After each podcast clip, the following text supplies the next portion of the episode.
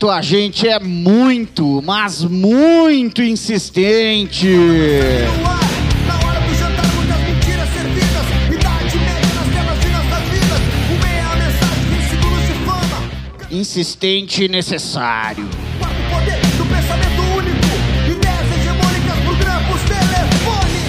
Está no ar mais um Heavy Hour.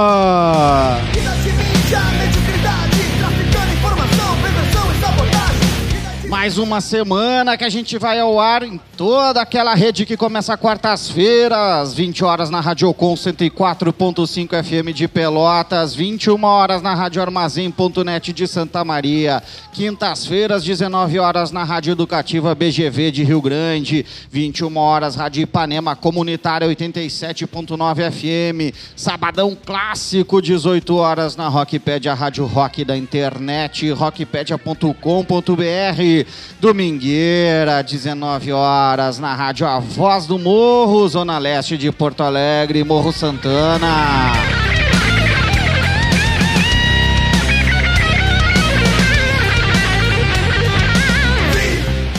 Além de todas essas rádios, a gente vai sempre veiculado ao repórter popular.com.br na parresia.org.br. Cara, e tem mais, né, velho? Tem os canais de streaming, é óbvio. Coletivo catarse.com.br, vai lá e procura no Mixcloud, procura no Anchor, que é o que espalha pra Deezer, pra Spotify, pra Google Podcast, pro Apple Podcast, então não tem como perder. Procura lá Heavy Hour, velho. Tu vai achar gente.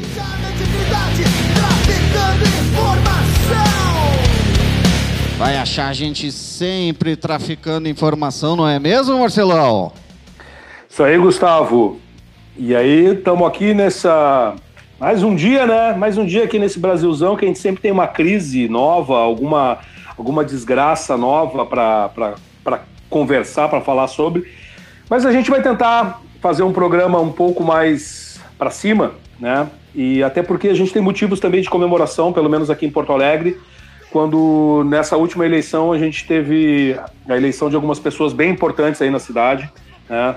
Aquilo, aquilo que a gente chama de a bancada heavy hour É está aí. representada aqui no programa de hoje. Faltou um dos nossos companheiros, mas está representada hoje pela vereadora Karen Santos, a vereadora mais votada da cidade de Porto Alegre, né, que já teve aqui no nosso programa é, falando sobre cultura popular, sobre o carnaval e sobre política, evidente, né? Karen, tudo bom? Dá um olá aí pra galera. Oi, gente. Obrigada pela oportunidade. É sempre um prazer imenso estar aqui conversando com vocês. Eu acho que cada espaço que a gente consegue aí furar para conseguir colocar a política para fora, debater com o nosso povo é importante. Então, sempre contem comigo para estar compartilhando aí um pouco do que a gente está vendo da política da nossa cidade. Valeu, Karen, obrigado. E o outro convidado, esse já é figurinha carimbada no Heavy Hour, né? O nosso parceiro, nosso amigo Leonel Hadi, que também né, se elegeu vereador, teve uma votação bastante expressiva. Leonel, tudo bom? É, na medida do possível, né? E, e lembrando que a gente quase foi preso juntos, né, Marcelo? É, É. os antifas e tal, os terroristas e tal. A gente É. quase. É, mas é. Eu não era pra tu ter falado que eu tava no meio da função, não, porque até então eu tava mascarado, Leonel. Não, mas- Ai, ai, ai, essa Tá, tudo bem. Agora, agora, agora que tu é vereador, se eu precisar, eu te procuro lá, tá? Não, bora, bora, bora. Bom, a gente tá aí, que nem o Marcelão falou, agora entrou com a gente aqui online, o Bruno Pedrotti tá acompanhando um grupo aqui, né, do coletivo Catarse, que é quem produz o Heavy Hour quando a gente grava ao vivo, não mais ao vivo do estúdio Monstro ali na sede do coletivo Catarse, apesar do Marcelão tá lá, né, Marcelão? Tô aqui na sede porque ia vir fazer um trabalho aqui de cobertura com o Bruno, mas enfim. Bom, e o Bruno dando. foi embora, o Eu Bruno tá na casa gravar no dele. Estúdio Monstro, mas a internet do Estúdio Monstro tá, tá difícil. Tá monstro. corre que já nos vê. Bom, como o Marcelo anunciou, né? A gente fez dois programas aqui. Quem está acompanhando linearmente o Heavy Hour, a gente fez dois programas em que fez uma, a gente fez uma avaliação de conjuntura com três pessoas, com a Lilian, Lilian Rocha, José Faleiro e o Marcelo Silva. Poetas, escritores, artistas. Né? E a gente uh, tinha uma perspectiva de conversa com eles, né? Em que a gente falaria mais sobre arte, sobre cultura. E, bah, não é que me cai exatamente na semana em que matam o Beto ali no... no assassinam o Beto ali no, no Carrefour, quando tem toda uma revolta envolvida, quando tem todos os problemas pós-eleição, inclusive, no meio desses dois programas acontece o segundo turno da eleição e a gente vê o que, que aconteceu. E, óbvio, a gente a conjuntura é essa, principalmente a questão racial, ela predominou. Né? O Marcelo nunca fecha o, o, o microfone dele, fica esses barulhos aí, gente, que tá ouvindo, né? E aí, uh, uh, Bueno, aí a gente traz, né? A gente já tinha na nossa lista, na nossa conversa, bom, a gente já que a gente falou uh, de das perspectivas do, do, principalmente da questão do executivo, tanto aqui uh, municipal, quanto estadual, quanto nacional, que a coisa vinha encrespando. Eu disse, bom, quem sabe a gente não traz, então, a bancada Heavy Hour, as pessoas que a gente tem uma aproximação, porque além de vocês, Karen, Uh, e Leonel, e além do Jonas, né, que passaram aqui pelo Estúdio Monstro, conversaram com a gente antes da, da, desse lance de pandemia, que a gente poderia estar tá ali junto. É, tem outras pessoas também que nas nossas matérias que a gente conversou, que são parceiras também, grandes fontes, que o Marcelão já estava trazendo para um outro momento, Marcelão Bruno também. Né? E vamos, vamos ver, vamos ver como é que através do legislativo a gente não pode estar pensando uma, uma perspectiva mais positiva. Mas essa bigorna está grande demais, né, turma?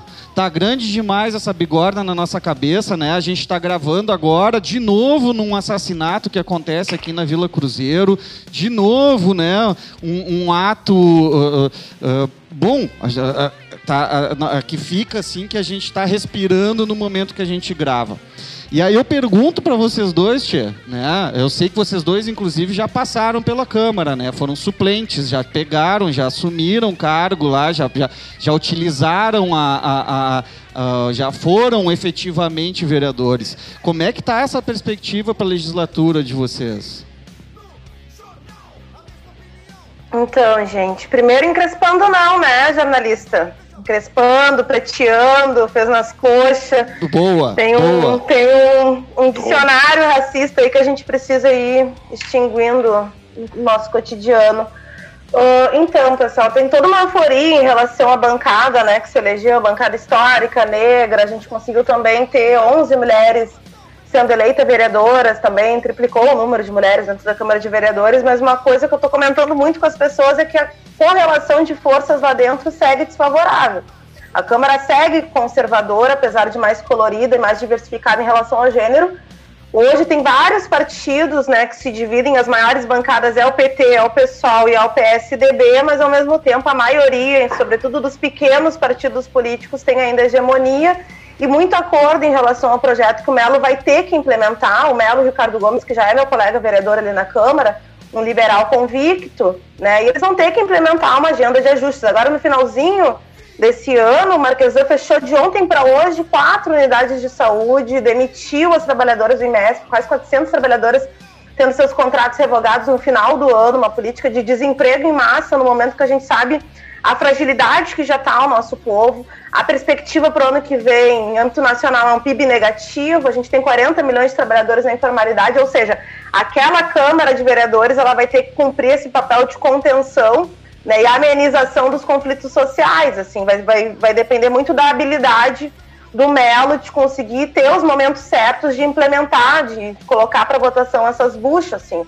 coisa, inabilidade que, né, habilidade que o Marquesan não teve, por exemplo, comprou uma, uma guerra com a sua própria base aliada, assim, então, mais ou menos essas as leituras que a gente está prevendo, né, uma tendência de radicalização muito grande dos protestos, da revolta, da indignação das pessoas, não sei se vocês estão acompanhando hoje jornais dentro de Brasil, né, arrastão na Cracolândia, lá em São Paulo, recentemente, aí duas semanas atrás, aqueles assaltos né? Tanto em Santa Catarina quanto também lá no, na região norte, nordeste do Brasil.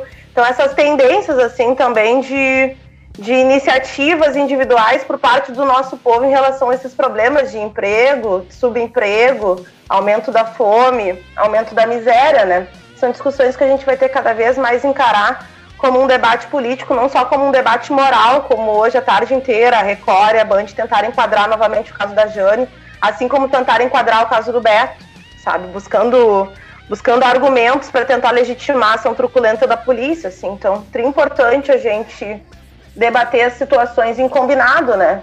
A correlação da Câmara também vai se expressar numa correlação na rua, numa correlação de luta, porque aquele espaço lá, que é um espaço de consenso, não servindo para a gente conseguir criar essas mediações em relação a esses conflitos, a arena da rua, da ação direta, vai acabar tendo que assumir esse, esse espaço de, de, de também de, de, colocar ali as peças do jogo, né? E quais são as alternativas que a gente vai ter de luta e de construção, assim. Karen, uh, primeiro desculpa, né, pelo termo, né? Eu tenho que não não nem raciocinei. Eu tenho outros termos já que estou desconstruindo já há um bom tempo e sou chato com isso, inclusive com colegas, com amigos, pessoas próximas. E não, não, não me percebi nisso daí. É mais um que, que eu deixei passar nesse, nesse momento e, e bah, na boa, foi uma falha grotesca. Uh, e a, aí eu passo a palavra agora para o Leonel, né? Porque a gente está falando de Leonel policial, né? né? Leonel policial civil. A gente sempre quando traz o Leonel para dentro uh, da nossa conta. Tu tá com o microfone mutado, Marcelo. Eu te mutei porque vocês não estão me ouvindo? Acho que está cortando, está cortando. Tá, aqui. Eu, eu, Agora voltou. Voltou? Voltou? Voltou. Tá. Uh, aí eu tô trazendo o Leonel para discussão, tá? Porque o Leonel, quando vem com a gente aqui, a gente sempre acaba trazendo a questão dele ser, dele ser um policial, né? Não só a questão de ser um policial antifa, né? Antifascista, mas um, um policial. E aí um policial agora, eu tenho, eu acompanho o Leonel nas redes, nas redes uh, sociais, às vezes tem gente que não é não, não, não aperta ele só pelo fato dele ser um policial antifascista, mas por ele ser um policial de esquerda, né? Já, já se coloca assim. E, e Leonel, eu fico pensando como é que tu enxerga agora que a gente está uh, uh, tá vivendo um recrudescimento assim dessa violência e que a polícia, a gente já falou outros momentos disso, né? Mas vamos lá, vamos trazer de novo. E a polícia é o principal ariete né, desse fascismo institucionalizado. Né? Ah, na, na, no, no, assassinato do Beto tinha um policial envolvido ali na segurança. Né? Agora a gente está falando de uma ação da polícia aqui na Cruzeiro. Ah, a, gente, é a polícia que está fazendo o arrastão lá na Cracolândia. Sempre sobra também para essas. Como é que é para ti, cara, essa situação toda e agora tu, tu Uh, tu tendo que te afastar da linha de frente lá da polícia e ir para um campo legislativo. Como é que fica agora a tua atuação? É, é primeiro que é uma honra estar com vocês de novo. Uh, em outra circunstância agora, né? Antes a gente antes era estava na função policial e tal, ainda nativa. E eu vejo da seguinte maneira, né? A gente tem uma a, a sociedade, né? A gente vive um racismo estrutural muito grande dentro da nossa sociedade a gente tem um Estado burguês que tem uma lógica de proteção né, de, de, de, de estruturas e proteção de patrimônio é, e que é um Estado racista. Né? Isso é fato. Inclusive, é uma conversa que eu tive muito em relação ao caso do Beto com os colegas lá, exatamente essa questão do racismo estrutural.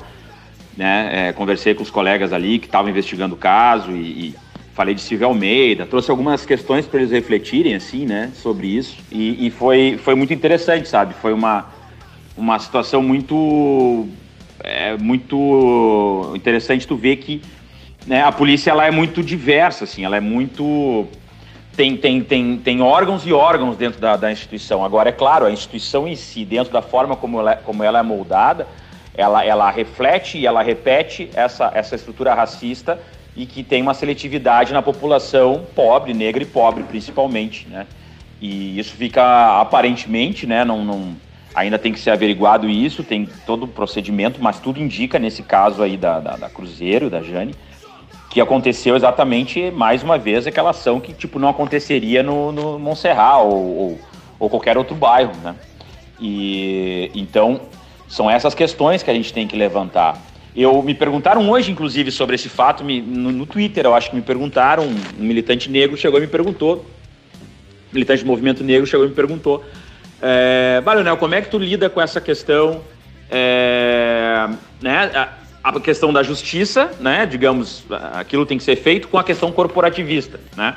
Porque afinal de contas, eu sou policial, meus colegas são policiais, meus amigos são policiais, eu venho da, da, de uma lógica até sindical, né, de, de, de defesa dos servidores públicos e, por consequência, defesa também da categoria, nesse sentido classista, assim, né, de, de trabalhadores. Mas eu falei para ele, o meu ponto de vista é a justiça.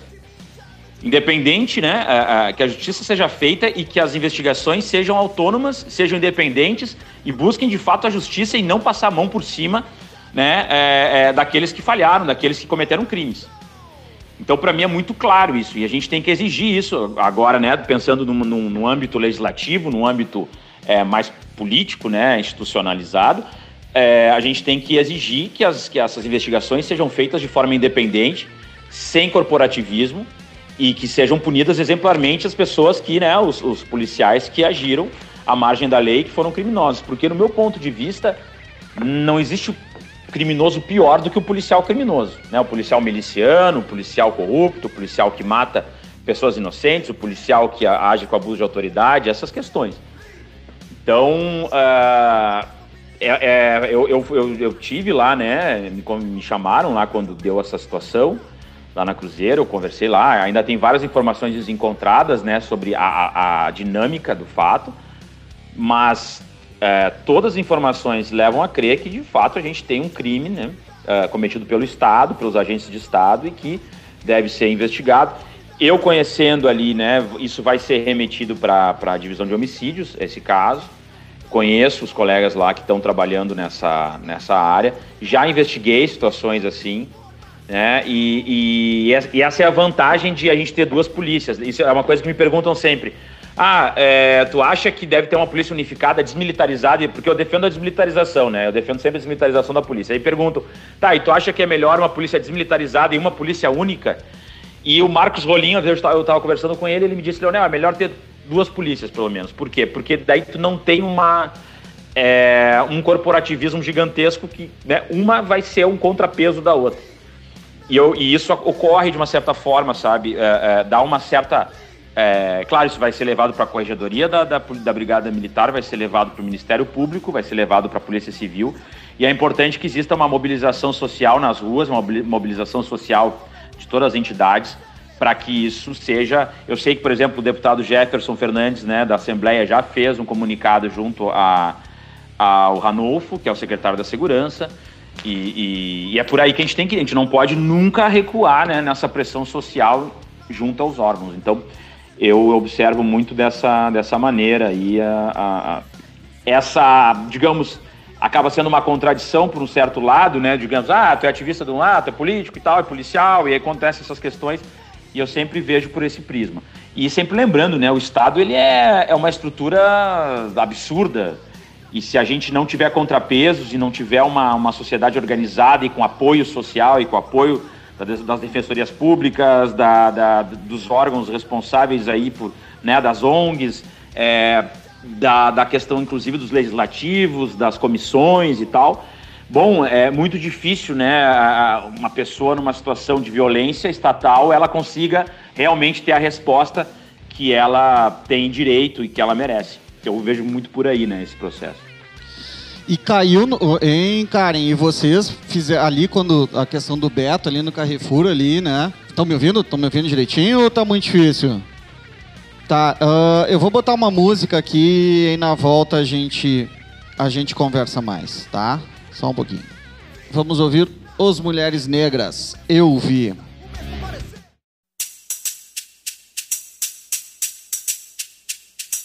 Existem mil histórias de carro e racismo, e essa é apenas uma delas.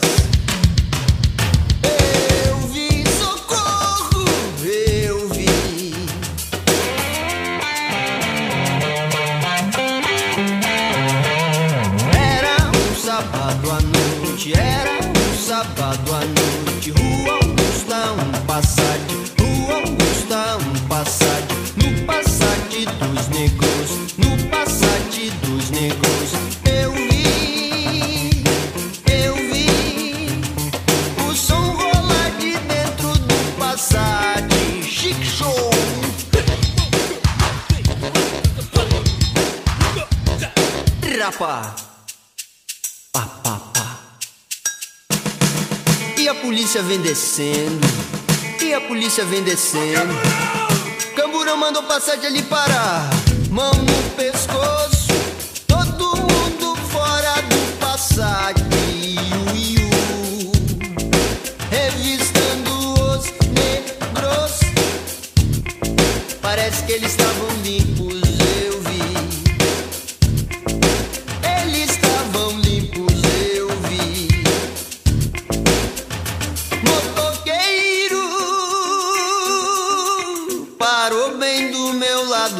Ele disse assim: É duro ser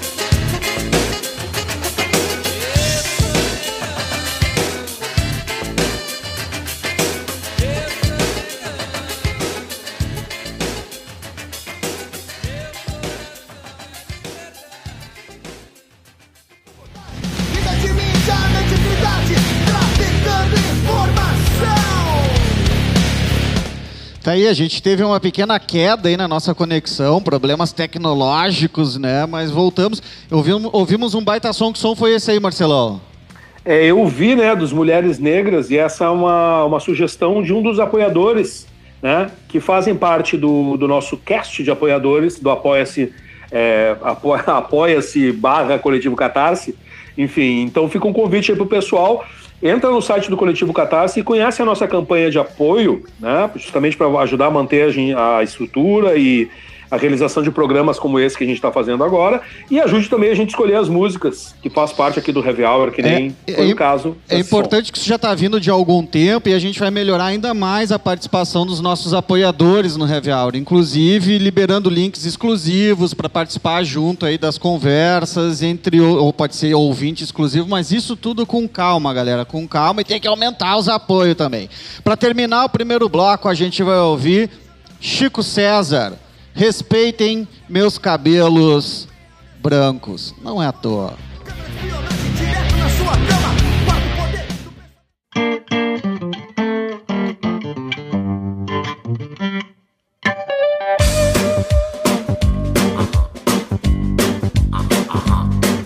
Respeitem meus cabelos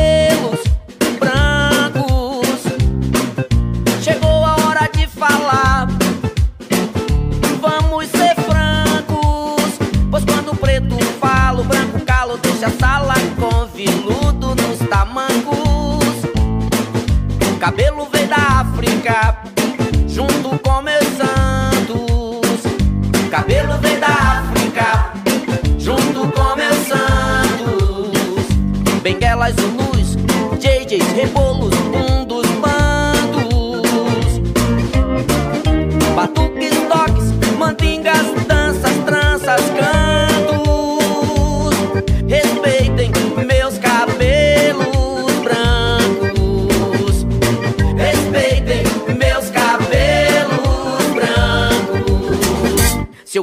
deixa em, deixa. Se eu quero enrolar, deixa. Se eu quero colorir, deixa. Se eu quero assanhar, deixa, deixa. Ama, deixa balançar. Se eu quero pichain, em, deixa.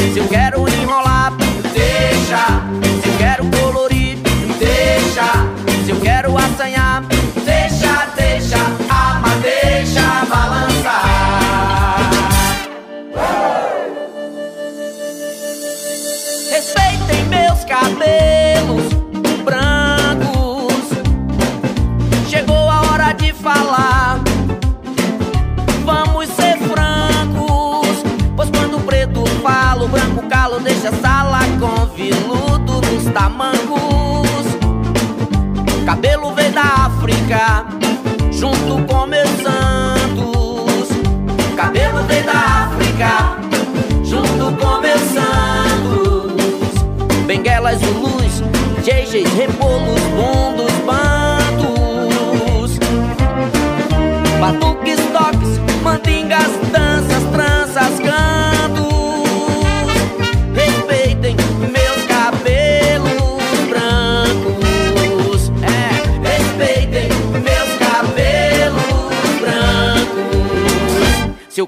pichain, deixa.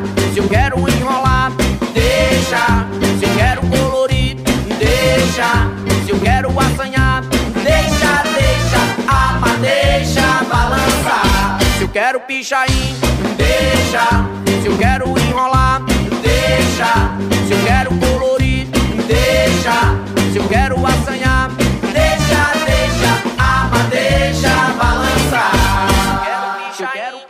Quero pichain, deixa. Se eu quero enrolar, deixa. Se eu quero colorir, deixa. Se eu quero assanhar, se eu quero pichain,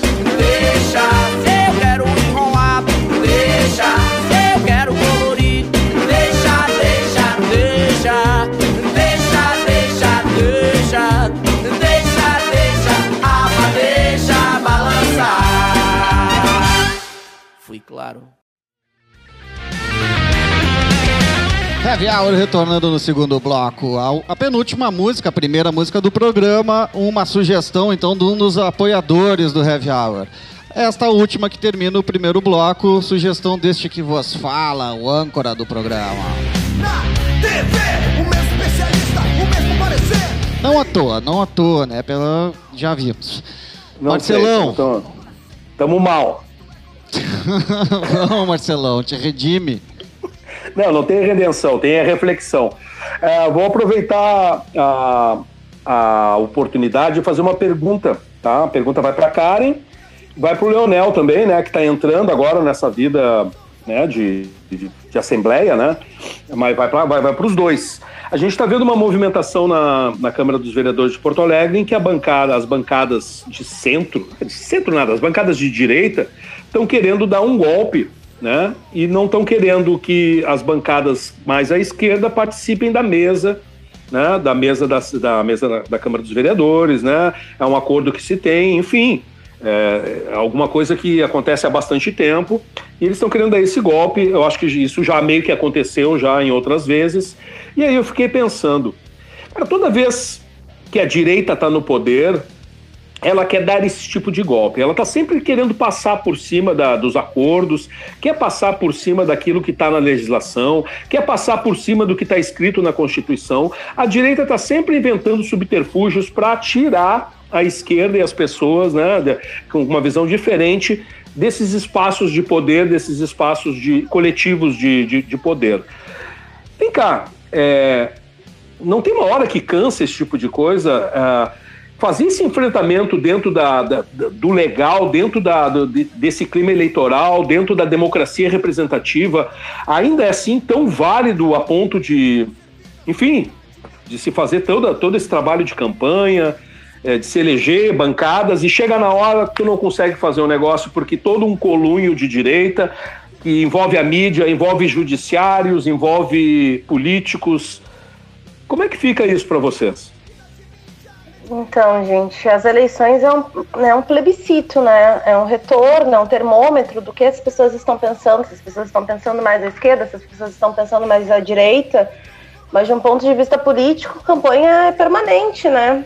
Inclusive, eu acho que expressões do tipo Bolsonaro, Eduardo Leite, Sebastião Melo, é um pouco desse reflexo dessa dessa descredibilidade, dessa apatia política. Na verdade, quem ganhou as eleições novamente foram os brancos e foram os nulos.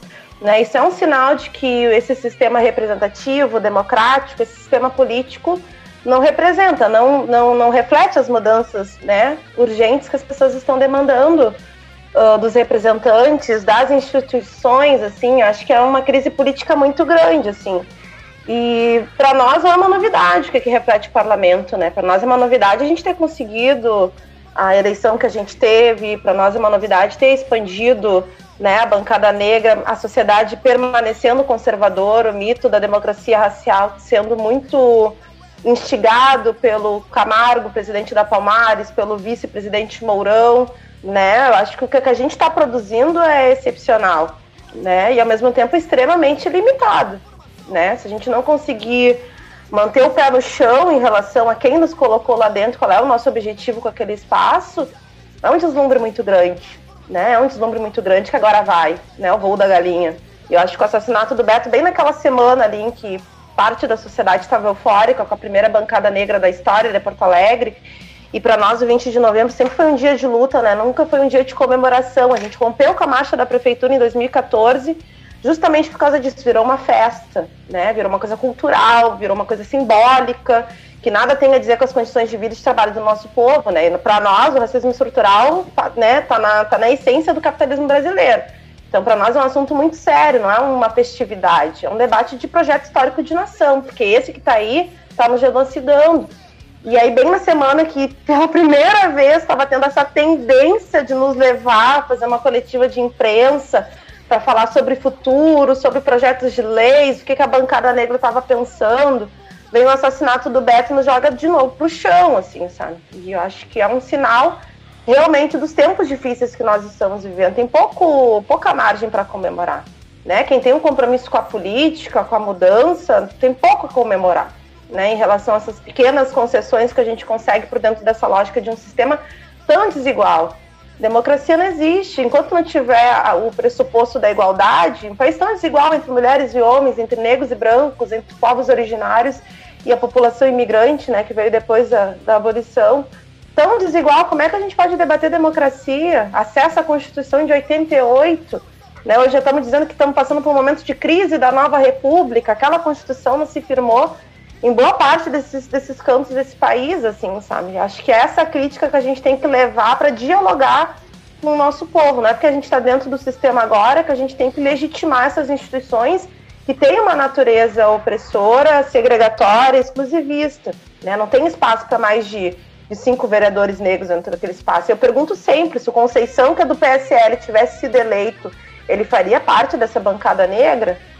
Sabe? O cara não tem compromisso nenhum com a luta antirracista, o cara é um pastor, com todo respeito, mas a gente sabe o, o compromisso que essas, essas vertentes aí têm dentro das nossas comunidades.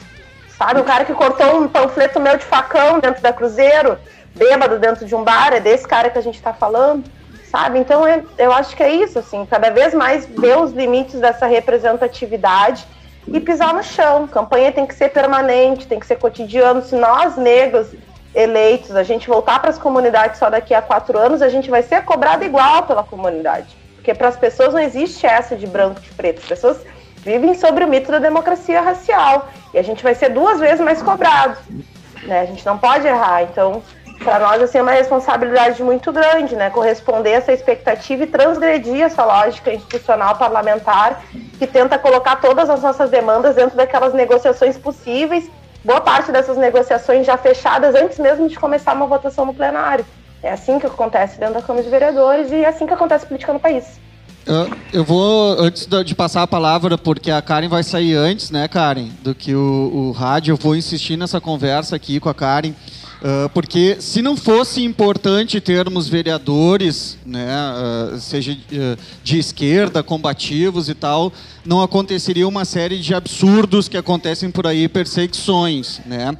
E, eu, de novo, a gente está gravando este programa num dia simbólico. São mil dias do assassinato da Marielle né, que é do teu, eh, era uma vereadora do, do, do PSOL no Rio de Janeiro, né, Karen? Vereadora do PSOL aqui em Porto Alegre, também uma mulher muito combativa. Tu sente essa pressão e não é a pressão de ser representante ou ser semelhante. Eu estou perguntando se existe essa pressão em cima de ti, entendeu? De ser uma pessoa combativa, né? E ter essa pressão. Tu falou, o cara acabou de cortar o teu, o, a- o teu panfleto com um facão dentro de um de um bar, né? Tu comentou isso aqui. Não, Tem ele- essa pressão. E ele é policial, né? Ah, tem mais essa. Só que, bom, Fala. não vou nem falar mais nada, parei aqui. tu Depois, depois. sente essa pressão, Karen? Tu sente a tua vida em risco?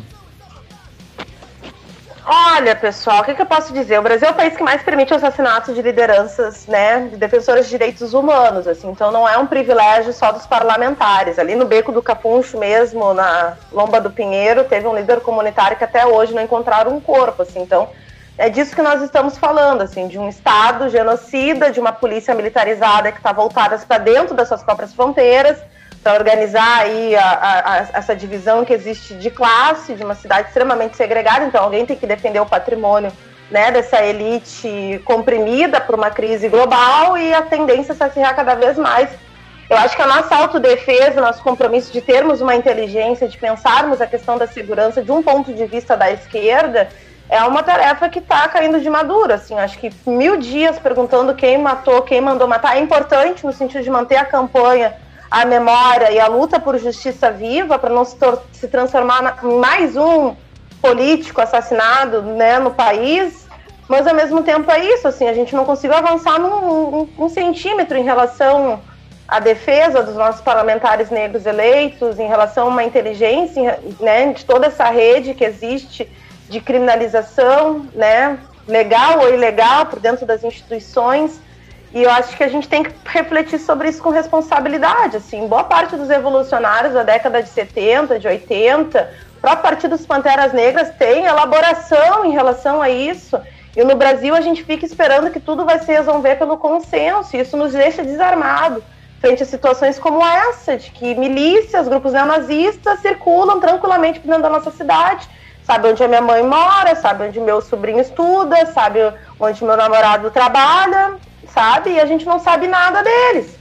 É isso, e quer nos ajudar, a gente precisa de informação. Quer me ajudar, a colega da SUSEP, quer me ajudar, a colega major da, da Brigada Militar, quer me ajudar, a colega da Civil. A gente precisa de informação, a gente precisa de um compromisso. Não é somente fazer o seu trabalho bem feito. Seu trabalho bem feito não está nos ajudando muito a avançar em relação a uma rede que nós temos que constituir entre nós, sabe? Isso nem se discute, sabe? Enfim, eu acho que é, em relação à democracia, o- a esquerda brasileira trabalha no sentido de que a gente vive numa democracia. Né? Isso acho que é um, é um problema, assim, sabe? A nossa democracia está em risco. Tá, mas de um ponto de vista histórico, né? Quando é que, que- que as violações de direitos humanos deixaram de ocorrer em, em momentos de maior fechamento ou menor desse modelo democrático, desse modelo de república? Né? Então, são es- esses questionamentos assim que eu acho que tem que nos ajudar a fazer alguns balanços né, em relação às instituições que nós estamos lutando, não só para compor elas, mas no sentido radical mesmo de combatê-las, refundá-las. Tem um, um debate bem legal da, da Angela Davis no livro A Democracia da Abolição. Ela vai debatendo encarceramento em massa nos Estados Unidos e o debate da representatividade antes da era Obama, né? Era, ela criticava o- a postura da Condoleezza Rice e, e vai lá, sabe, já desde aquela época debatendo o limite da pauta das mulheres que queriam se integrar dentro do exército norte-americano para corroborar de estupro, torturas e assassinatos de outras mulheres iraquianas, muçulmanas e por aí vai, assim, então tem gente que está debatendo isso, sabe? Só o limite da representatividade, que muitas vezes nós estando dentro dessas instituições legitimam a existência delas. Não, porque tem um negro lá e ele está estudando, né? Está fazendo um- uma dissertação em relação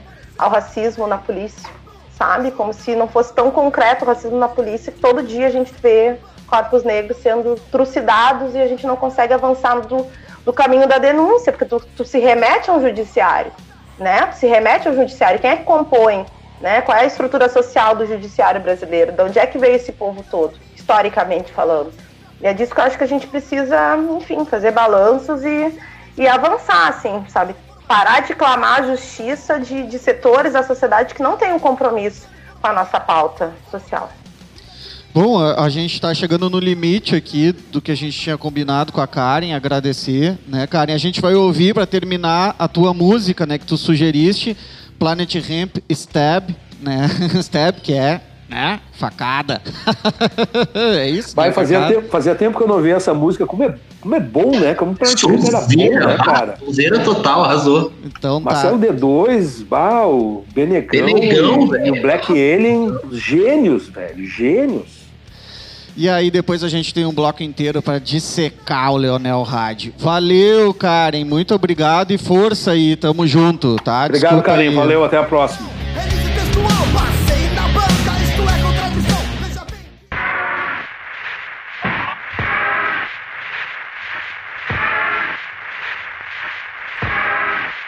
Eu me apresento em alto e bom som para que todos possam ouvir. Cara sagaz e cascudo direto do Andaraí. Eu vou do M para o A, para o R, para o C, para o E, para o L, para o O, espaço D.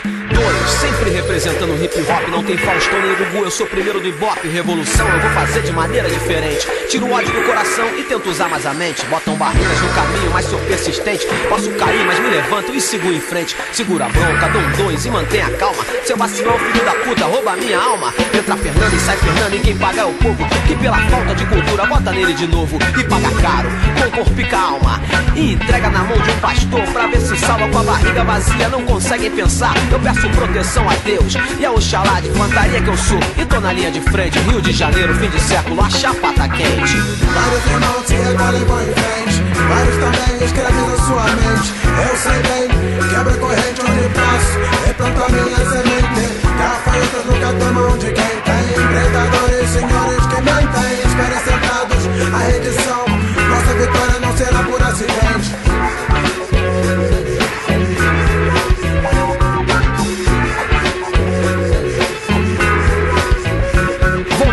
na batida, compadre, é só pra quem pode. Corpo fechado, rima cinza, compadre, ninguém me fode. O bumbum bate forte, só escapa quem tem sorte. Misturo hip, hop, samba com sangue da Zona Norte. Tão impressionante quanto o b-boy rodando. Não deixo queimar o meu filme, eu tô sempre me valorizando. Revolução, quem sabe faz na hora e fica antenado. Nem tudo que reluz é ouro e nem Tô televisionado. aqui de passagem, mas não vim a passeio. De ciclos em ciclos percorro meu caminho sem receio. Meu discurso tem recheio, acerta em cheio e creio que nosso destino final é estar em paz. No seio do universo, campo de visão aberto. Minha serenidade conservo conversas, converso com meus netos como preto velho que sou. Sei de onde vim, sei pra onde vou. Na moral, com papel e caneta te forneço material pra feitura do seu alvará de soltura espiritual. Não cesse suas preces, pensamentos negativos são como fezes, infestam todo lugar.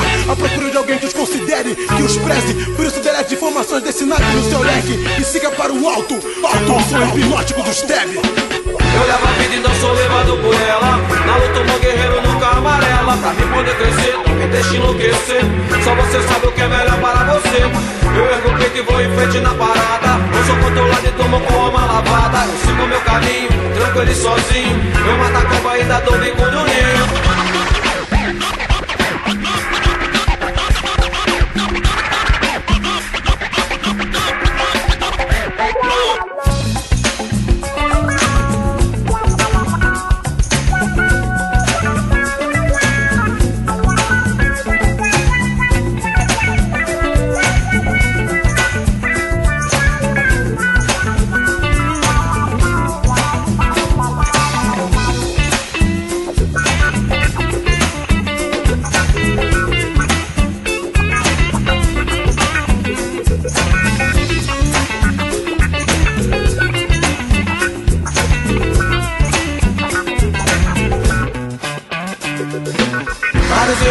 E vão em frente Vários também escravizam sua mente Eu sei bem, quebra a corrente onde passo E planto a minha semente Gafanhotos nunca tomam de quem tem Predadores, senhores que mentem Esperem sentados a redição Nossa vitória não será por acidente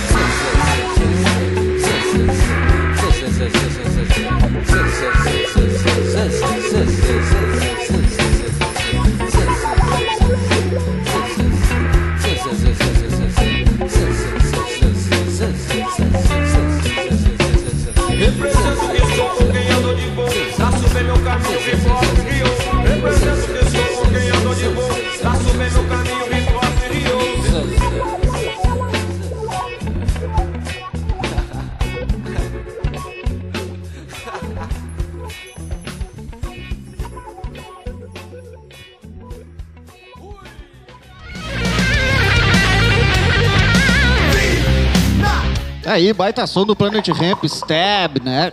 Nada, também não é à toa que a gente tá ouvindo esse tipo de som, né? Não é, não é nenhuma ironia, ou é?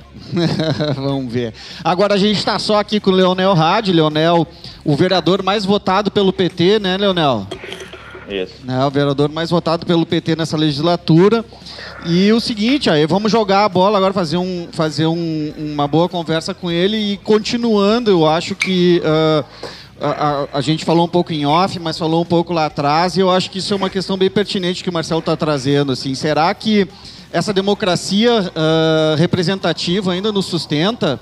Né? Será que essa pressão em cima das pessoas, dos seres humanos, como a Marielle, como a Karen, como tu mesmo, né? Tu sofre isso, eu sei que sofre.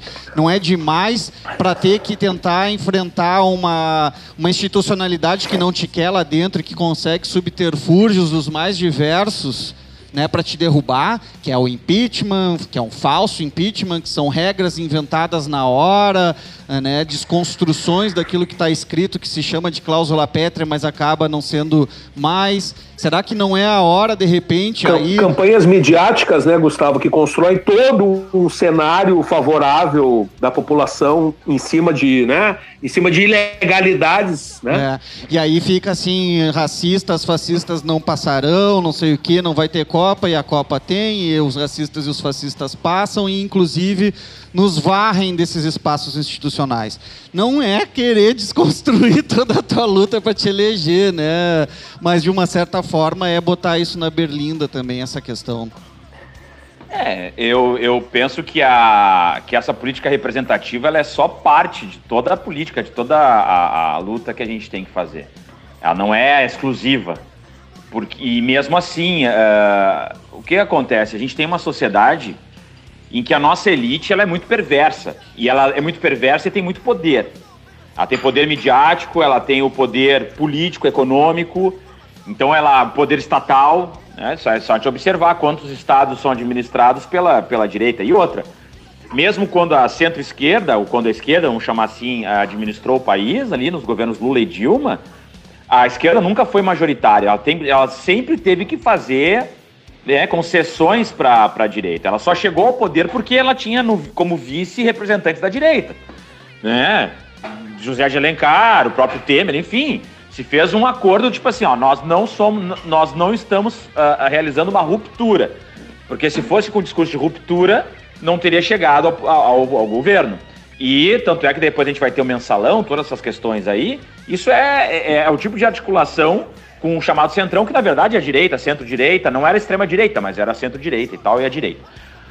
É, então, quer dizer, é uma estrutura é, em que a sociedade também, e aí entram todas essas questões midiáticas, questões educacionais, que é uma população historicamente conservadora, uma população que é, é, tem uma lógica de não, não, não rupturas, assim, como, como lógica de sociedade, entende?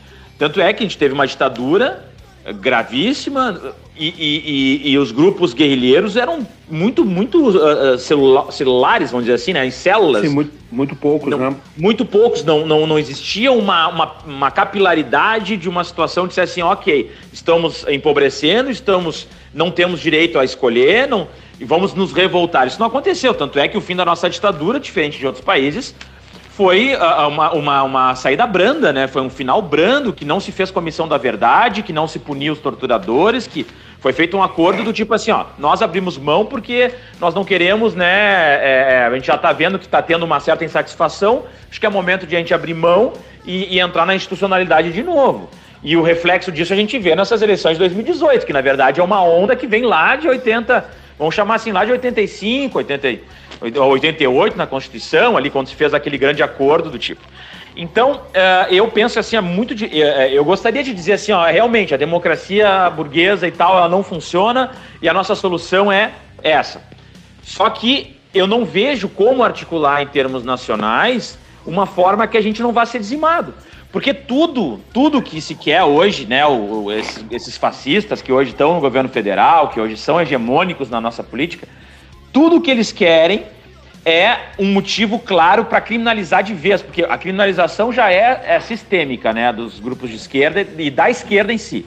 Tanto é que agora, quando mataram aquele, o cabo, né, o policial lá no Rio de Janeiro, que foi um crime, assim, tenebroso, uma covardia absurda, né, cometida contra aquele policial no Rio de Janeiro, e aí vai lá o Freixo, faz um comentário dizendo, olha que absurdo, estamos é, junto com a família desse policial, quando vem vários parlamentares, Maria do Rosário, enfim, vários fizeram comentários do tipo assim, ó, ó, um trabalhador foi morto no seu trabalho, esse policial, bababá. O que, que a extrema-direita fez? Um monte de fake news. Dizendo que quem defendeu o criminoso lá, quando ele se escondeu, eram, eram, eram parlamentares do PSOL. É, que não. Ah, onde é que estão as comissões de direitos humanos? Que ninguém fala nada sobre a morte desse policial. E Todas todo mundo falando. policiais- E todo mundo É, falando, to- né? Exa- exato. Todas as vidas dos policiais importam, começaram a trazer essa questão do racismo pro.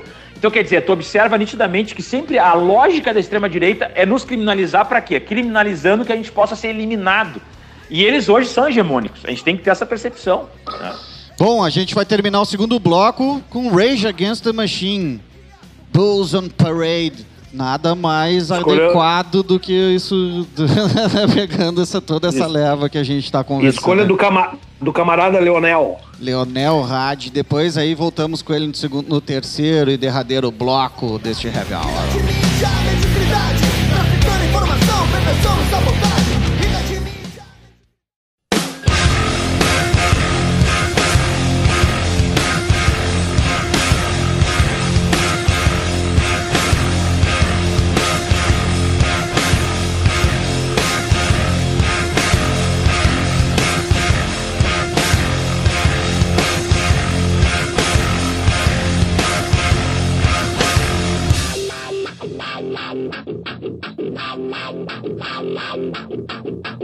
The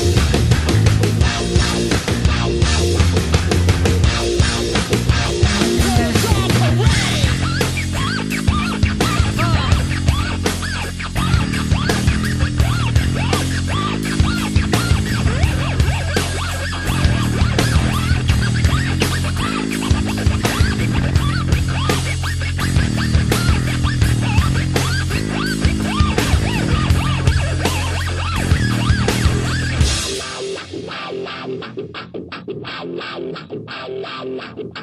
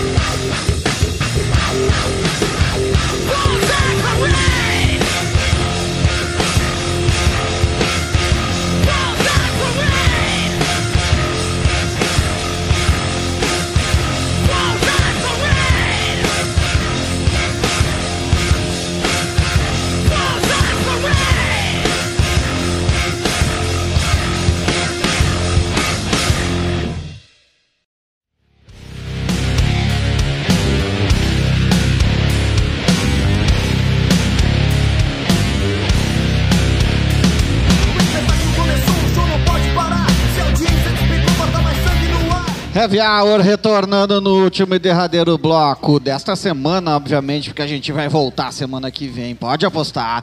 Na- sempre ao ar naquela rede fodástica que começa quartas-feiras na Rádio Com 104.5 FM de Pelotas, Rádio Armazém.net de Santa Maria, quinta-feira na Rádio Educativa BGV de Rio Grande. Rádio Ipanema Comunitário 87.9 FM, aqui de Porto Alegre, Zona Sul. Sabadão clássico na Rockpad, a Rádio Rock da internet. A Domingueira na Rádio Voz do Morro, Zona Leste de Porto Alegre.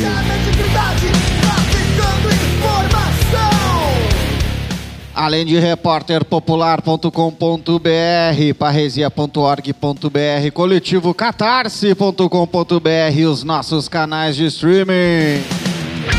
Fala depois, fala depois.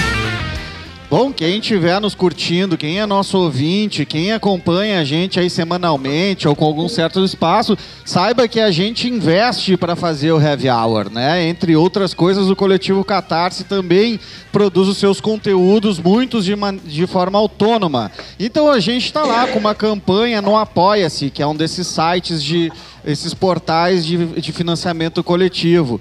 Vai lá, cara, acessa o site do coletivo Catarse. Ah, vê lá no menu, tá lá, apoie, apoie o coletivo Catarse, ou vai apoia-se.com barra coletivo Catarse, não, é apoia.se barra coletivo Catarse, né, bota no teu browser aí, no teu navegador, aí tu vai ver a nossa campanha de apoio recorrente. Tem prêmio, cara, tem presentinho que a gente está distribuindo e tem também uma maneira de participar, inclusive, das nossas produções. Cara, É, isso é bem legal. eu acho que é importante. Também acho. E aí, vamos jogar pro Léo? normal, segue Pois o é, baile. eu tinha uma, uma pergunta que eu queria fazer pro, pro Leonel, que é sobre. Bom, ele, ele falou, respondendo a pergunta do Marcelão, né, que na visão dele, se, se a gente investisse, os movimentos investissem mais energia numa saída talvez mais de ruptura, né? Talvez seria tudo que a direita precisa para partir para uma criminalização total. E daí, pensando nesse contexto que a gente está de, de conservadorismo, eu pergunto se a direita precisa disso ou se eles não podem simplesmente fazer um fake news e criminalizar total e nos pegar com as calças na mão. É. Como é que tu vê isso? Não, eu não acho possível, não. Eu, cara, eu vou pegar meu caso, que eu nem sou tão vítima de fake news assim, eu nem. é, é, nem sou um cara assim público a ponto de, de ser que nem uma Manuela, uma Maria do Rosário, um, Uhum. sei lá, o Freixo, que, que, bom, ali é, é fatal, né? A fake news é total. Mas no meu caso, o que eu já li de, de, de caras assim, é, desvirtuando falas minhas, e pelo fato de ser antifascista e tal, já misturando com terrorista, essas coisas, né? É, dizendo assim, ó, esse lixo tem que ser exonerado, esse lixo tem que. E aquilo sendo propagado na- nas redes sociais. E, e, aí, ah, e, e ainda marcando o governador do estado, entende? Marcando corregedoria. Bom, na corregedoria, quando deu. ó, Pra ter uma ideia, quando deu essa questão com os neonazistas em Canoas, que eu intervi lá em 2019. Ah, abriram um procedimento na, na corregedoria. Co- ah, Os neonazistas abriram um procedimento na corregedoria. Pra, eh, a corregedoria teve que voltar, dar uma volta, defen- da- dar de volta para o judiciário dizendo eles são neonazistas. Mas pra, mas, mas pra tu ver, é, eles conseguiram, você tá entendendo? É tão absurda a coisa que eles conseguiram. Então, tu observa que, que existe sim uma, uma lógica de, de dizer que a esquerda é criminosa, que a esquerda é não sei o quê, que tem que ser varrida, e isso vem avançando. A gente acha assim, eu pensava, por exemplo, nessa eleição municipal, com essa questão das pesquisas, que a Manuela estava mais na frente e tal, que isso poderia ser um indício de bom, estamos numa, num contrafluxo agora. E não, não. A gente, é, eu, ia- eu fui na- muito, muito na periferia, principalmente no segundo turno. E o que tu escutava era assim, ó, ela é a favor da pedofilia, ela é maconheira, não sei o que, que defende que, que vagabundo tenha que mandar no Estado, ah, ela defende que toda mulher deve abortar, essas coisas, entendeu? E ela é comunista, não sei o que, os comunistas vão, vão tirar minha casinha, cara, no meio da periferia, tá entendendo? E, e- então tu observa que isso é muito ainda, cara, muito. E é o que eu falo, se, se ela usasse o vermelho fosse o martel, já era. Ela não teria passado dos 10%, honestamente. Então a gente tem que ter essa percepção e ter estratégias. Não é que vai mudar o, não vai mudar o nosso pensamento. Mas a gente, não, a gente não pode ir para um nível de radicalização na medida em que tudo que eles querem é uma radicalização. Infelizmente, é isso que eu tenho para dizer. É a minha análise. E eu respeito perfeitamente quem é, quer, quem é da ação direta, quem quer. Mas a gente tem que observar a estrutura toda do aparato repressivo, da forma como está sendo contaminado, da forma como está sendo feita a narrativa ah, em relação ao que são os movimentos sociais, ao que, ao que são as demandas. Ah, e, cara, e a sociedade, boa parte dela, majoritariamente, vai aplaudir. Se a, gente, se a gente fosse eliminados todos hoje do mapa com uma boa fake news, majoritariamente a sociedade, inclusive as próprias, que vão ser vítimas futuras, aplaudiriam. Vamos, vamos ser honestos, vamos ser honestos, a gente tem que ter essa percepção real. Então é isso que a gente tem que fazer, essa desconstrução. E é o que eu acho assim, honestamente, não é, uma, não é a questão da minha eleição, eu, Leonel, Rádio e tal, não, eu digo a figura de um policial. Tanto é que o cara falou um negócio, ah, a esquerda não gosta de polícia. Eu disse, olha só, eu sou policial, sou de esquerda, fui eleito vereador, eu sou do PT. E aí? Aí, ah, ele criou, claro, era um, era um perfil bo- bot, né, era fake, mas isso Uhum. cria uma, uma percepção completamente maluca, porque daí os caras não conseguem encaixar algumas coisas. Então a gente tem que começar a fazer esse tipo de debate em várias frentes, não é só na questão da segurança pública. Mas para demonstrar, olha, gente, não é bem assim, a narrativa não é essa e tal. Inclusive, eu ia muito na periferia quando eu, eu falava e vinham com essa, esse argumento da Manuela, eu dizia: olha só, eu sou policial, fui eleito vereador, tu acha que eu faria campanha para alguém que não sei o quê? Daria, daria eu botaria ela na cadeia. E a pessoa ficava, ah, sabe? Não, mas tu tá entendendo? Tu tem que fazer esse tipo de argumentação. Não adianta.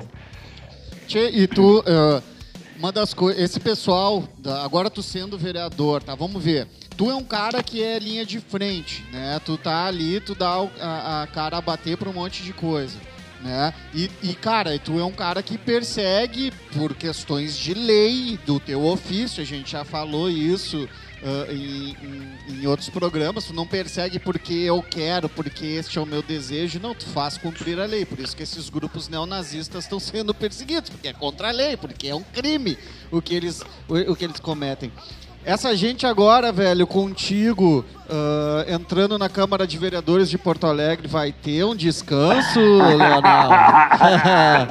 Não, não vão ter descanso. A gente tem um núcleo já estabelecido ali com a Adriana lá de São Paulo, né, que é uma pesquisadora, que é a maior pesquisadora de grupos neonazistas, né?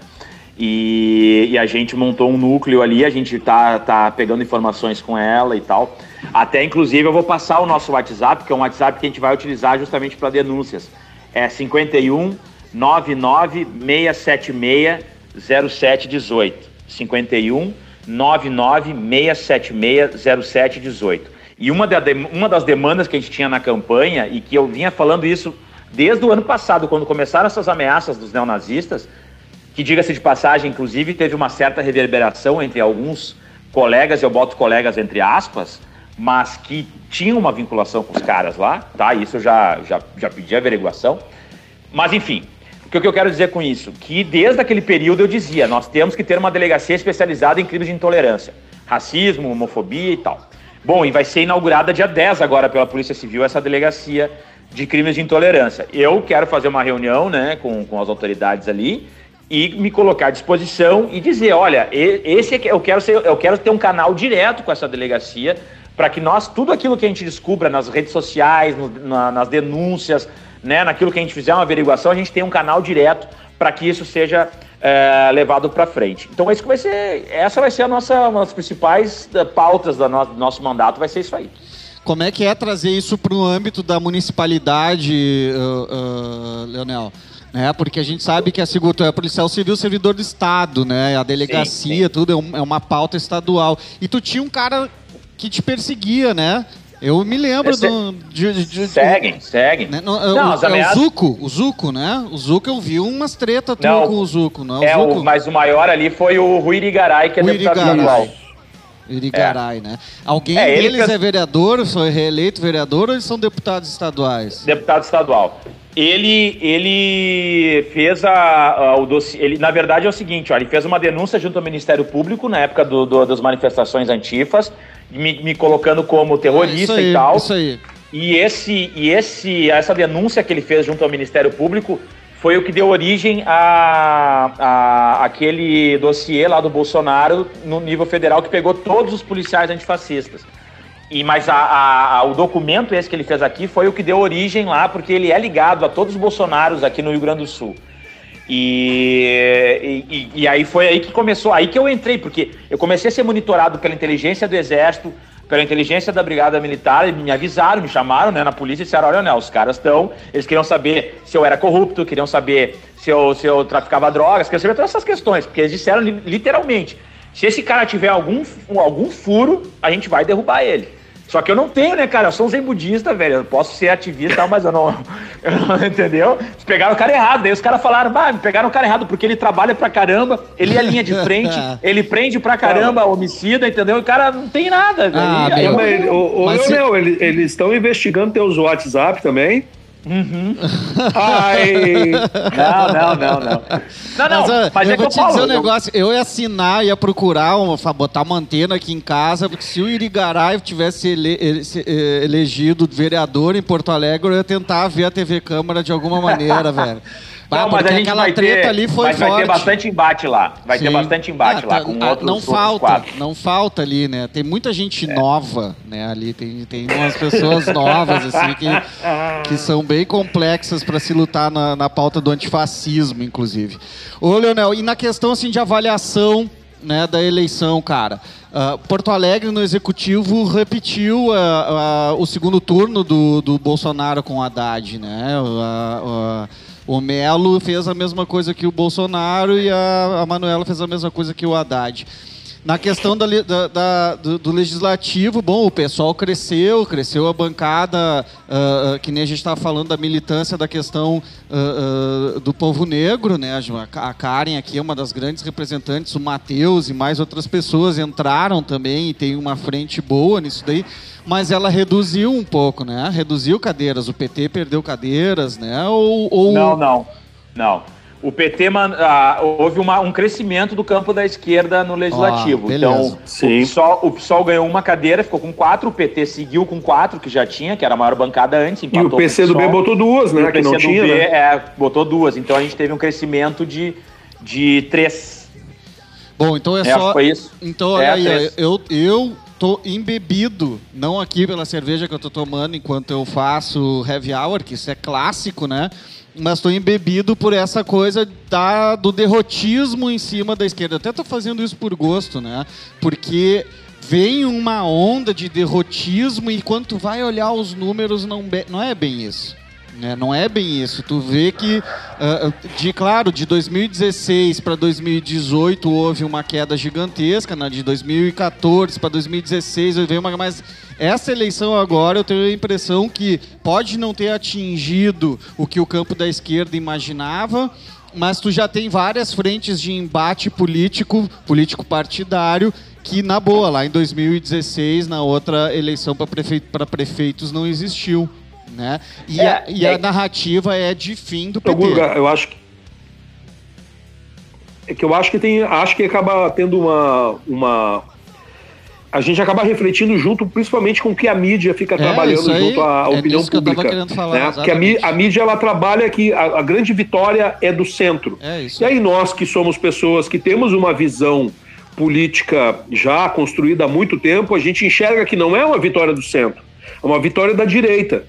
Né? Talvez tenha havido uma pequena derrota da extrema direita, mas o grande campo da direita ele se fortaleceu. O DEM saiu fortalecido, o PT saiu fortalecido, e esses caras são direita. E toda vez que eles precisarem, eles vão se abraçar com os fascistas.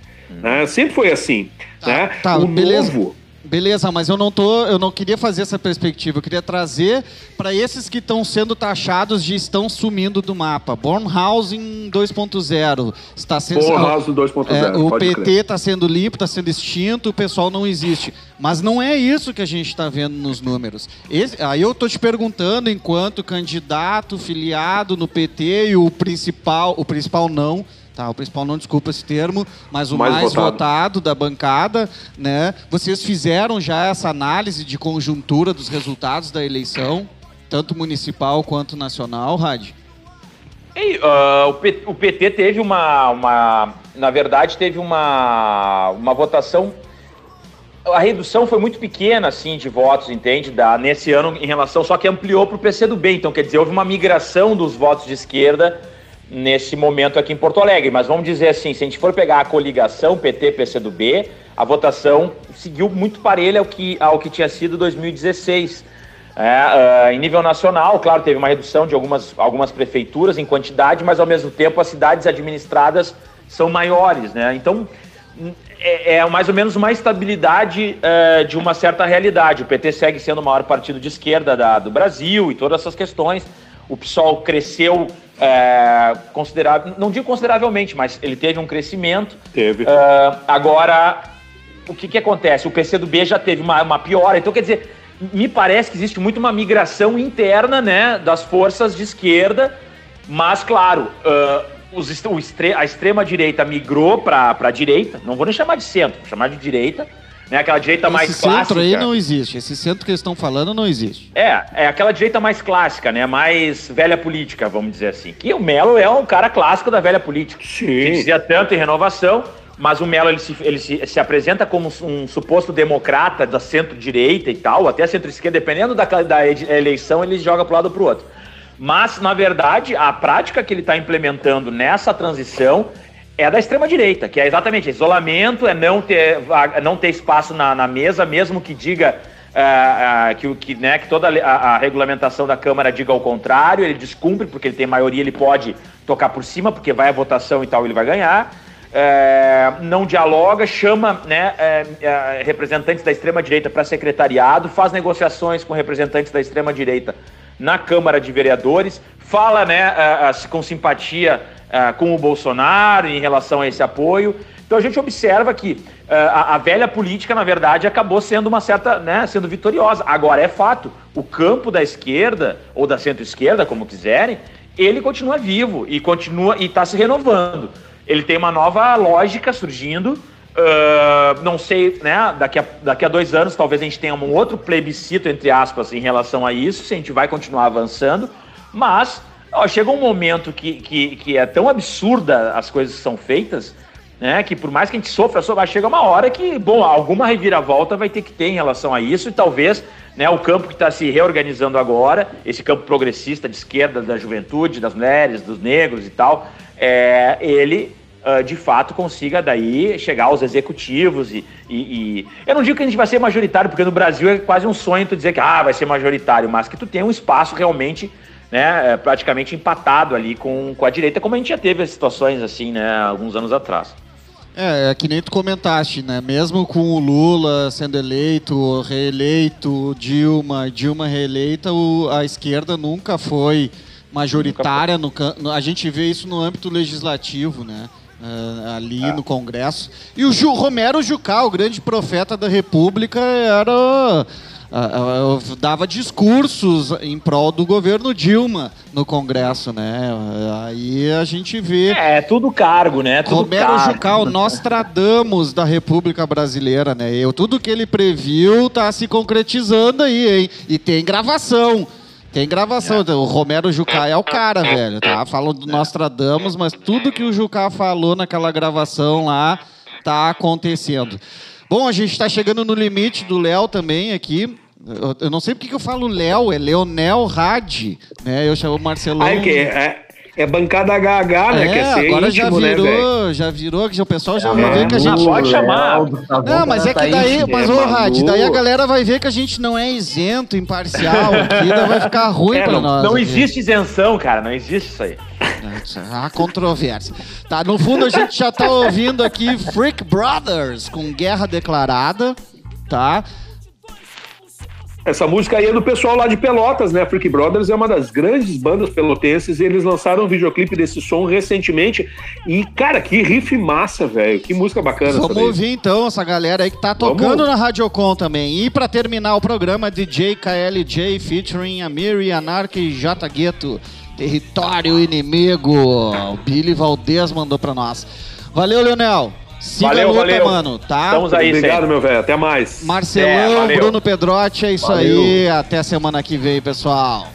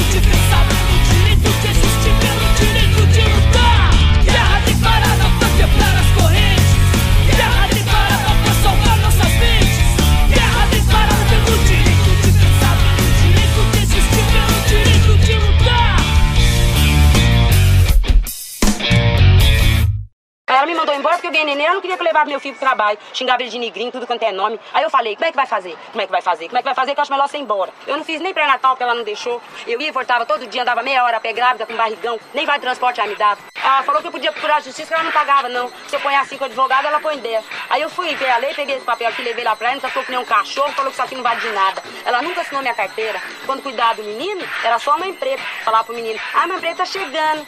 Eu moro numa favela, lugar pobre, não tem nada, quatro filhos, meu marido. Trouxe a força de Zeferina na ponta da flecha. Miro e acerto a testa de facho. Cê bem que querem meu couro, mas aqui não vai ter brecha. Minha luta é um ato sem com o senhor e capitão do mato.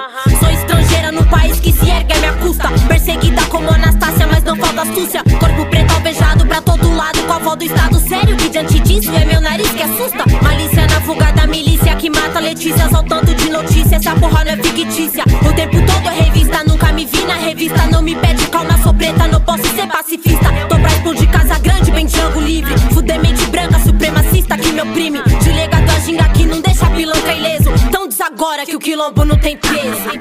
Eu dava aula em cinco escolas quando mataram minha irmã. Eu fui mandada embora de três no final de 2018. Você não presta mais pra gente porque a sua imagem é muito forte e você é irmã da Marielle. Então, por favor, retire-se. E quem segurou as minhas pontas foi o movimento de mulher negra. Ou a gente ia ser engolido pela galerinha que canta muito bem, que é muito branco, que chega lá e fala, ai, Marielle presente. Mas ó, pra família, ó. Você viu aquele mano na porta do extra Um racista quem matou e a vítima preta não presta. Se a missão deles é matar um leão por dia A nossa sempre vai ser criar mil leão por dia. E zoológico não, livre savana Afropunk não é Fernando Holiday, morou bacana. Território inóspito, nós não morre em hospital. Trampa muito bem, canta muito bem, vive muito mal. Se espantam com racismo, hein? Reality show. 80 tiros são o quê? Um brutality show. 2019 ou 65 Veja quem favorece as leis do seu ministro. Preto calado é muito bom, nada controverso Preto em manifesta, agora é racismo reverso. Enquanto eu converso, vários pretos morrem. Momento adverso, os coturnos não socorrem. Não é o meu discurso que é de ódio. Ódio é o que cê sente quando eu subo no pódio. Eu vi você no cinema aplaudindo um gato preto Eu vi você. Muda de calçada por causa do preto Eu vi você. Nega para um preto um bom atendimento. E desconfiado atendimento de um cara preto. Mania de perseguição, não meu amigo. Isso é saber que eu sobrevivo em território inimigo O que eles fazem com a gente dentro da nossa comunidade é uma matança. Eles vêm pra nos caçar. A gente morre com guarda-chuva na mão e carteira de trabalho no bolso. Você tá na escola, você morre. O que eu falei? O que aconteceu? O que houve? O que aconteceu com a Maria Eduarda? Tia, vem depressa. O Espírito acabou de matar a Maria Eduarda dentro da escola. Nós três, Anarca, Miri Jota na pista. Nunca LJ aqui, tufu, tufu, risca. É isso que chamo de ter bala na agulha. Tem do tipo de cor que para a patrulha. Mas, como eu não sou um branco de dread fato, que recebo olhada desse bando de pé de pato. E eu sou equivalente a um sete gatos preto. Por isso o som não entra num set fraco. É fraco, é metade, eu sou fortinho. Então pode ir pra black, vem por mim. Um por amor, dois por amor, vim. Três por dinheiro, os moleque vem gordinho. Back black, é que nos back vim por fim. Não é que no curto, é que meu rap tem cor sim. Eu sou ladrão de cena, então dispensa teu aval dos E nesse caso pode pensar que é um assalto, boy. Assalto, boy, assalto, boy. Estado brasileiro sempre criminalizou a sua maior população, que é a população negra. E o exemplo clássico é o Código Penal de 1990. Ela sempre foi uma lei de exclusão, porque ela sempre foi uma lei que visa proteger o patrimônio. Quem tem patrimônio? A burguesia, não é o proletariado. O código, então, vem legitimar a exclusão que até então nós sempre tivemos. A república que emerge com a queda do império com a abolição da escravidão, ela tem claramente um projeto de exclusão. De fato, estabeleceu um sistema educacional eurocêntrico, numa sociedade brasileira cuja maioria da população era negra, de origem africana ou indígena. Olha que absurdo. Nós não somos uma democracia racial. E acho que é por isso que o abandono se constituiu numa política de genocídio mesmo e que vigora até hoje. Que a vida dos nossos garotos não vale nada, não vale nada. São garotos de 15 a 29 anos, sendo assassinados todos os dias. Então, se quiser saber, ah, existe racismo no Brasil? Pergunta à polícia. E não interessa que a polícia seja também negra. Não interessa, porque ela foi ensinada aquilo. Estamos escravos até hoje, com uma outra roupagem, com uma outra ideia. Os pais também precisam se reeducar quando eles são racistas. Mas se você raciocinar como um sistema montado para exclusão social e proteção de um determinado grupo de pessoas, você vai entender que o Código Penal é um instrumento de controle social, instrumento de controle social, instrumento de controle social. No justice, no peace. No justice, no peace. No justice, no peace.